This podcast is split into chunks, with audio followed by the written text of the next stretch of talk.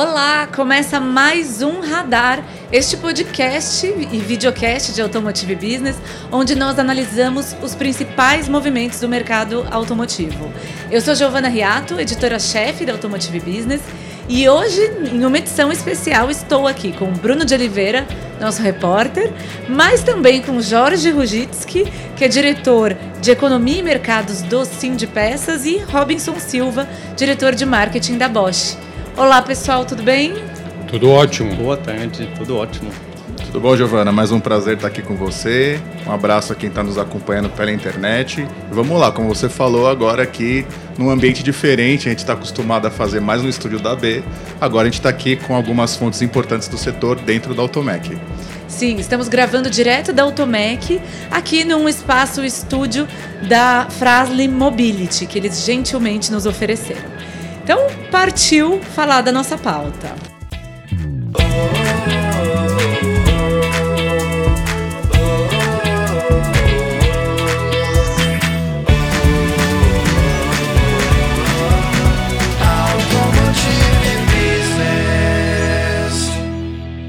É, a Automec, pessoal, que é o, o, evento que nós estamos, é o principal evento do setor de autopeças e do setor da reposição automotiva. Gostaria de ouvir, é, abrir a nossa discussão, ouvindo do Jorge, depois do Robinson, é, qual é o cenário desse segmento de reposição? Como, qual a temperatura do aftermarket nesse momento? Jorge, por, por favor. Então, o aftermarket, uh, reposição, é um segmento muito importante uh, para toda uh, a indústria de autopeças. Uh, no, o tem em, acima de 500 associados e muitos deles atuam somente no mercado de reposição. Né? Então é um mercado muito importante para todos nós e nós estamos vivendo um momento especial. Toda vez que uh, as montadoras têm dificuldade de abastecer o mercado uh, adequadamente, uh, o mercado de reposição cresce. Né? Porque se você não consegue trocar o seu veículo, uh, você vai mantê-lo da melhor maneira possível. E isso tem acontecido neste período que já é relativamente longo, né? com a pandemia nós tivemos aquele momento em, que as montadoras pararam e depois, quando uh, o mercado voltou, faltaram insumos, a princípio em geral, mas posteriormente os semicondutores, e isso fez com que uh, o segmento tivesse dificuldade de atender a demanda. Então, isso uh, fez com que o mercado de veículos usados crescesse extraordinariamente. Então, esta feira aqui vem coroar este momento que ainda não terminou. Então, continua uh, as perspectivas para a reposição muito favoráveis. Perfeito, Robinson. Exatamente, acho que a gente também está bem otimista com o ano, apesar de que a gente percebe diferentes graus de otimismo ou pessimismo ao longo da cadeia. Então a gente vê exatamente esse efeito lá na ponta, até para nós temos, vocês sabem, a rede Bosch Service, a maior rede de oficina independente, são mais de mil oficinas no Brasil, então a gente tem esse contato lá na ponta também. E a gente sente que o mercado está aquecido e segue aquecido. Mas a gente percebe que no meio da cadeia está um pouco receoso com essa transição de governo, um pouco da instabilidade política e econômica. Então a gente sentiu distribuidores, alguns deles reduzindo, tentando reduzir estoque um pouco. Então a venda um pouquinho, o sellout das fábricas talvez um pouco mais reduzido, mas a gente acompanha também como tal lá na ponta da cadeia e segue bem aquecido, como você comentou. Então, isso nos dá segurança de ver. Se a ponta está consumindo e tendo demanda, a gente vê que é como o mercado está tá É, a oficina estando cheia. Exato. É o isso que dá o... vai ter que chegar lá. Exato. É isso ah? que dá o termômetro. Pode é. ser que temporariamente dê uma seguradinha, mas daqui a pouco retoma. Mas não está ruim. A gente está em crescimento bem forte, dois dígitos nesse início de ano. Então, acho que esperamos seguir assim também. É, vamos Robson, torcer que continue assim. Sim, Robson, você falou que o distribuidor ele está receoso, mas estaria receoso com relação a quê? A demanda dele? Eu acho que foi mais uma questão dessa instabilidade econômica junto com taxa de juros alta e aí eles foram um pouco mais conservadores e no fim das contas o estoque é capital, né? Então Sim. a gente viu movimentação de alguns, não todos, mas de falar assim, eu vou reduzir agora o meu nível de estoque para melhorar o fluxo de caixa e estar tá um pouquinho mais financeiramente mais seguro.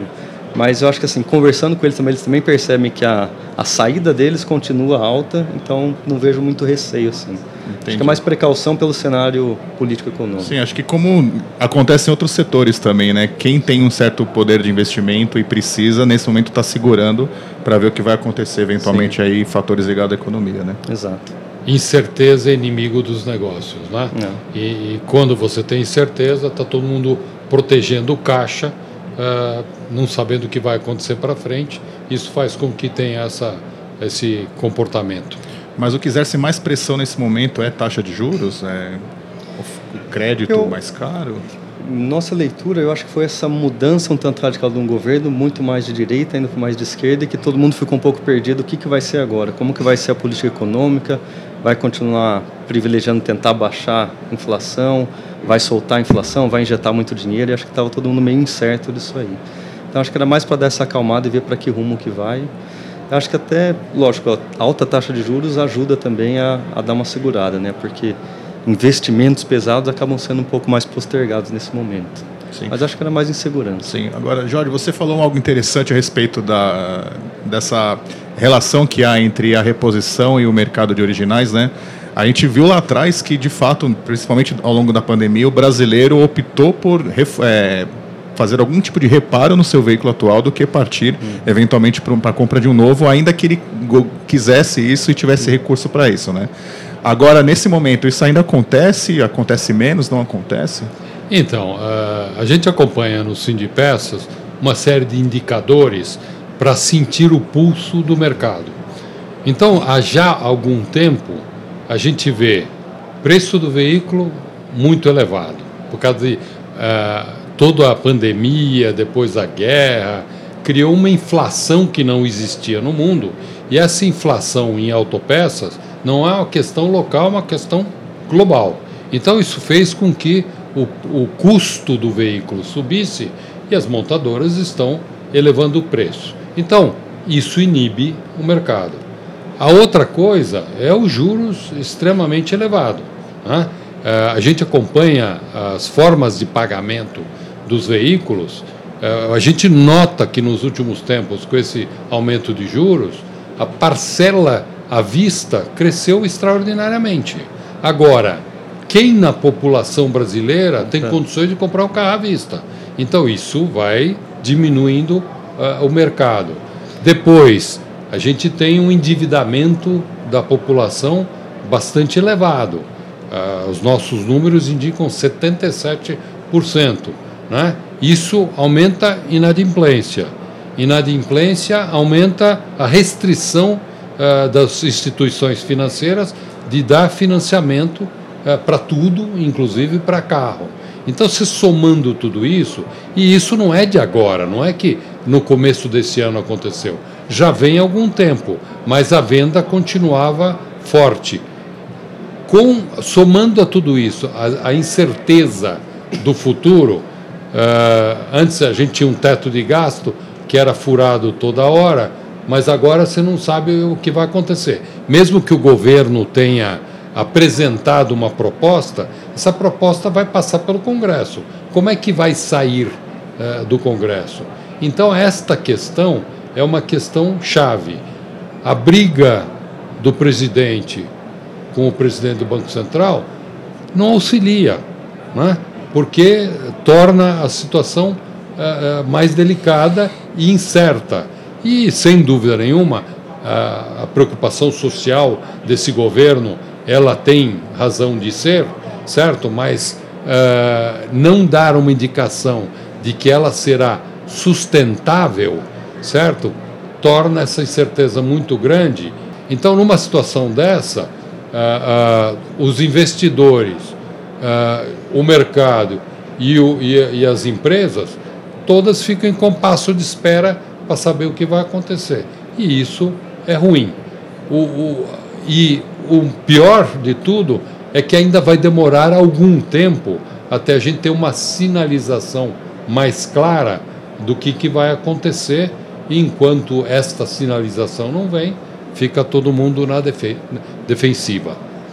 Se você me permitir, só voltando a esse tema que você falou do crédito caro e que você perguntou da compra de carros, né, como tá, a gente viu também que com esse, com esse custo do crédito alto e a dificuldade do consumidor final comprar, grande parte também do que está sendo comprado, não só sendo à vista, de pessoa jurídica. Então a gente vê muito frotista, muita locadora. Então não é o usuário final que está comprando o carro para trocar. A gente vê que é muita empresa que está comprando. Então a gente está percebendo que ainda está se mantendo o carro um pouco mais antigo, o pessoal fazendo a manutenção para continuar rodando com o carro que ele já tinha. Sim, e esse cliente corporativo, ele é um, também um grande cliente da, das autopeças, porque das montadoras, né, Giovana? A gente vê que, pelo menos nas últimas coletivas de Anfávia, etc., se fala muito isso, né? Que as vendas de veículos novos está sendo sustentada pelos clientes corporativos. No contexto das autopeças, isso é também tem um certo peso? A grande realidade é que eles costumam ficar, do, antigamente ficavam dois, no máximo três anos com o carro, com a pandemia começaram a esticar um pouquinho mais quatro anos, mas é um período onde ainda o consumo de peças não é tão alto. E aí depois disso que ele passa para a pessoa, para pessoa física.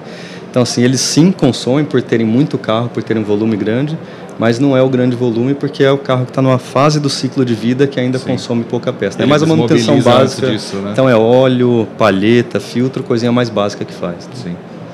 Outra questão que é chave também é, é o evento Americanas tornou os brancos ainda mais na defensiva, né? Porque uma empresa que tinha uma classificação de risco excelente, aconteceu o que aconteceu, então fica todo mundo com a Pé pulga atrás. atrás da orelha falando assim, será que tem mais alguém escondido aí nesse processo?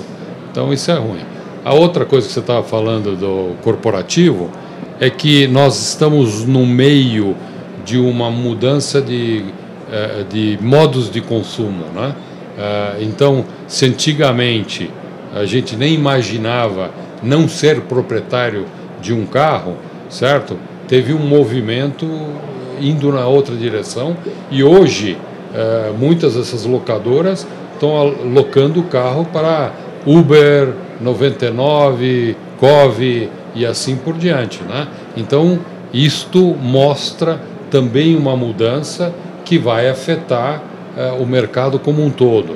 Né? Porque se antes uh, o, o, o veículo tinha um proprietário e o proprietário definia em que oficina que ele ia levar, certo? Na medida em que você tem mais uh, frotas corporativas com veículos compartilhados, não vai ser tão pulverizado, né?